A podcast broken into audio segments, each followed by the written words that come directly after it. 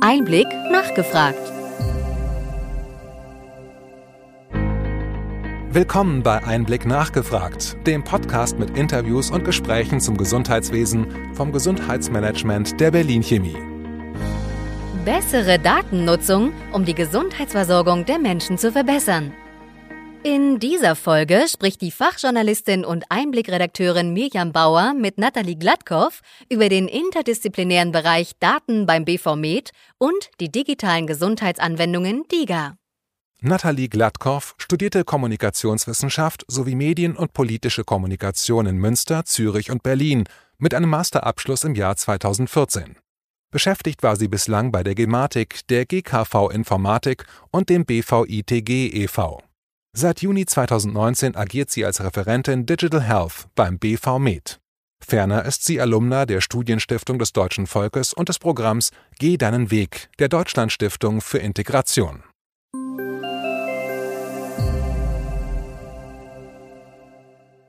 Frau Gladkow, Sie betreuen beim BV Med unter anderem den neuen interdisziplinären Fachbereich Daten. Worauf zielt dieser ab?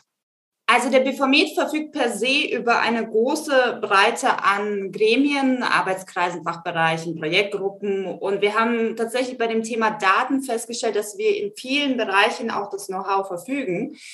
Und ähm, das äh, hat uns dazu gebracht, dass wir gesagt haben, wir müssen eigentlich dieses Wissen in einem Fachbereich dann bündeln. Beispielsweise haben wir im, äh, bei unseren Juristen oder wir haben einen Arbeitskreis Recht, da sind ganz, ganz viele Juristen, die uns beispielsweise bei den Kommentierungen zum Thema Artificial Intelligence Act unterstützen oder jetzt auch zum aktuellen EU Data Act und ähm, die haben da entsprechende Fachexpertise, wie man das auch mit dem Medical Device Regulation in Kontext setzt oder das, was momentan auch unsere Mitglieder sehr stark bewegt sind, die Themen äh, Schnittstellen und Interoperabilität. Da braucht man ganz, ganz andere Expertinnen und Experten, nämlich aus dem Produktmanagement oder aus dem Bereich der Standardisierung. Und wir haben dann gesagt, wir haben so ein breites Portfolio an Datenthemen, das müssen wir irgendwie bündeln, damit wir da halt hingehend auch eine Meinungsbildung machen können und äh, dann daraus auch entsprechend äh, als Ansprechpartner für die Stakeholder im Gesundheitswesen fungieren. Ein weiterer Schwerpunkt Ihrer Arbeit sind DIGA. Wie ist der aktuelle Stand und wo sehen Sie die größten Herausforderungen?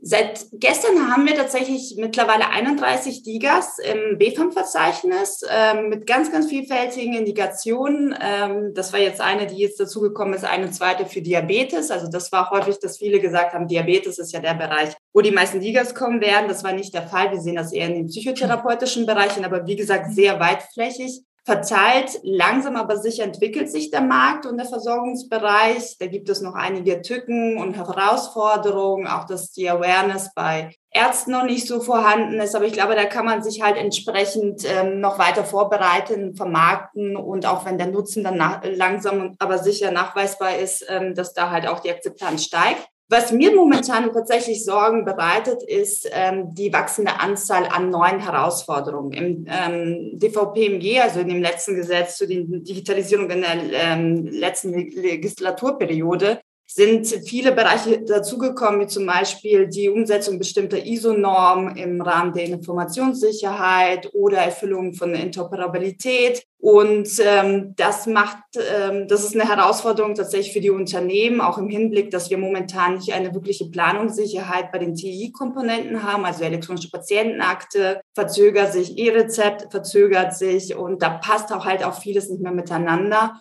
Und wir müssen bedenken, dass die DIGA-Hersteller Startups sind, größtenteils, und die können nicht einfach endlos Kapazitäten heranziehen und sagen, hey, jetzt habe ich eine Lösung, jetzt müssen wir das umsetzen, jetzt habe ich da noch den Mitarbeiter dazu. Und da steigt natürlich der Druck, dass man halt auch diese Anforderungen erfüllt, weil die sind ja auch relevant für die ähm, Listung. Und wir müssen gucken, dass das halt nicht weiter ausartet, dass die ähm, Hersteller dann irgendwann überhaupt gar kein Interesse oder keine Kapazitäten haben, das zu erfüllen und sagen, ähm, wir sehen jetzt von einer Listung ab. Aber momentan, wenn man jetzt guckt, dass ähm, wir auch viele haben, die zurückgezogen haben, da äh, scheitert momentan die Listung eher an den Anforderungen an die Evaluation, also an den Nutzennachweis. Aber ähm, wir dürfen nicht vergessen, dass die technischen Komponenten nicht über, ähm, äh, sage ich mal, ähm, nicht zu viel werden, dass die ähm, Hersteller da gar nicht mehr hinterherkommen. Ja, Nicht nur DIGA, sondern auch viele andere digitale Anwendungen in der Medizin sollen in Zukunft interoperabel ausgerichtet werden. Was ist hier zu beachten, insbesondere im Bereich des Paragraphen 374a? Genau, das ist ein Paragraph, der ist auch, ähm, wie schon erwähnt, äh, im letzten Gesetz in DVPMG erwähnt worden. Äh, DVPMG war ja dafür da, dass man die Datennutzung ähm, in der Gesundheitsversorgung nochmal ermöglicht und nochmal stärkt. Und ähm, da wurde in diesem Paragraphen festgestellt, dass ähm, die Digas eine Kernrolle spielen sollen, nämlich dass sie mit Daten von Implantaten und Hilfsmitteln arbeiten sollen, was im Umkehrschluss bedeutet, dass die Implantatehersteller und Hilfsmittelhersteller, also ich sag mal so die normale MedTech, Daten zur Verfügung stellen müssen über offene Schnittstellen, das bedeutet für die MedTech tatsächlich dann einen personellen und finanziellen Aufwand. Also man muss halt an den Medizinprodukten dann entsprechend arbeiten und Schnittstellen umsetzen. Und wir haben schon im Rahmen des Gesetzgebungsverfahrens im letzten Jahr gesagt, da passt einiges nicht so wirklich zusammen. Also da waren einige Punkte, wo ähm, die Umsetzung tatsächlich schwierig ist. Und wir stellen momentan fest, dass das sich nicht unbedingt verändert hat. Also es gibt ähm, Rahmen, die halt in den Gesetzgebungen entsprechend nochmal definiert wurden, wie ein MIO-Device, äh, DIGA-Device. Toolkit ähm, oder es gibt ein Projekt, das äh, nächste Woche veröffentlicht wird äh, von der Charité, wo man sich auch mit dem Thema Schnittstellen ähm, beschäftigt hat und dabei hat man festgestellt, da gibt es ganz, ganz viele andere Anforderungen und Bedingungen und Prozesse, die noch mitbedacht werden müssen, die aber größtenteils momentan offen sind. Und wir sind der Meinung, dass das zum 1. Juli 2024 äh, nicht leistbar ist für die Hersteller, weil die Medical Device Regulation auch jegliche Änderung im Backend in den Schnittstellen dazu führt, dass man eigentlich ein Produkt rezertifizieren muss. Und das ist momentan auch mit dem Blick, dass wir einen Stau haben, Antragsstau äh, bei den benannten Stellen, ähm, zu, zu einer gewissen Herausforderung, dass man das nicht fristgerecht schaffen wird. Und ähm, wir werden hierzu ein Positionspapier in Kürze veröffentlichen und dazu auch ein Statement abgeben. Aber da merkt man halt tatsächlich, dass da gewisse Punkte sind, wo wir noch viel diskutieren und ein bisschen mehr verstehen müssen, was wollen wir eigentlich und äh, wer ist davon betroffen. Äh, wir hatten früher sehr starken Bezug bei den Lösungen, ähm, Patientenakte, E-Rezept, das ging alles auf Prozesse.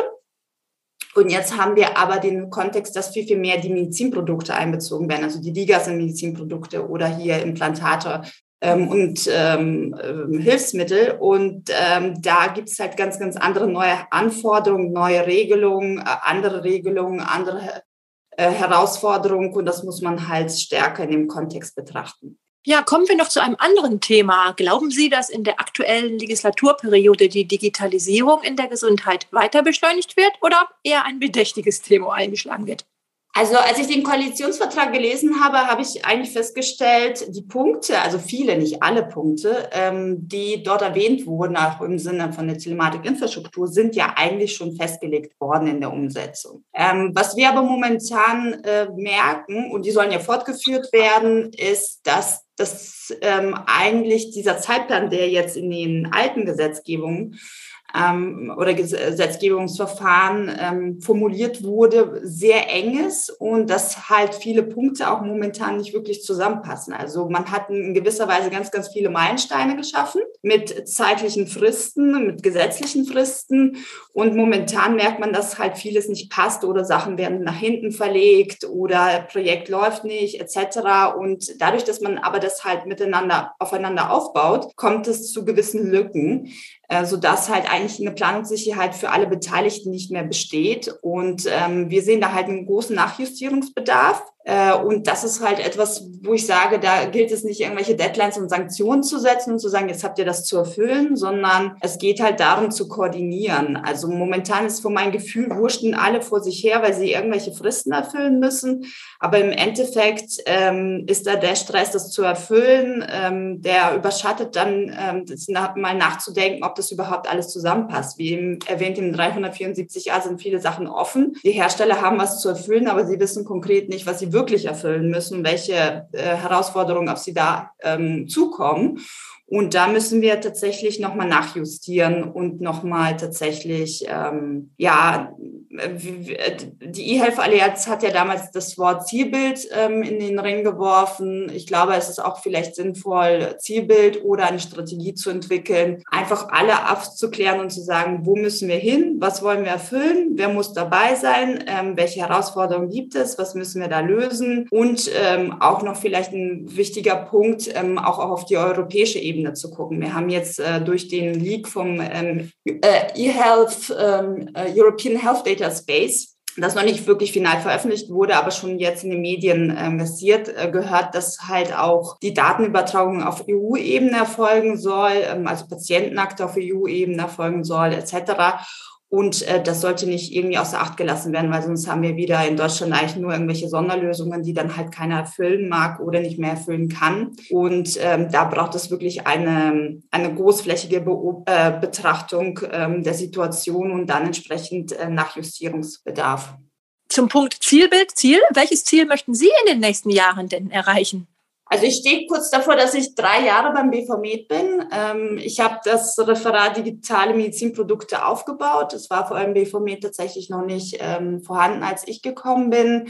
Und ich sehe tatsächlich, dass ich unsere Mitglieder auf eine digitale Reise mitnehme ich möchte sie da halt hingehen begleiten und ich möchte sie bestmöglich unterstützen in den ganzen Herausforderungen und, und Gesetzgebungsverfahren ähm, und Analysen, was denn das alles für die MedTech bedeutet. Und ich glaube, das Wichtige ist, dass wir uns sehr stark in die politische Arbeit aus der Sicht ähm, der MedTech auch einbringen müssen, in den zahlreichen Gremien, in denen ich mittlerweile auch aktiv bin, damit wir halt ein Ziel vor den Augen haben, nämlich, dass wir neue Innovationen oder Potenziale und neue Wege schaffen, dass wirklich neue und sinnvolle Innovationen in äh, den Gesundheitsmarkt kommen. Herzlichen Dank, Frau Gladkow, für diese Einblicke.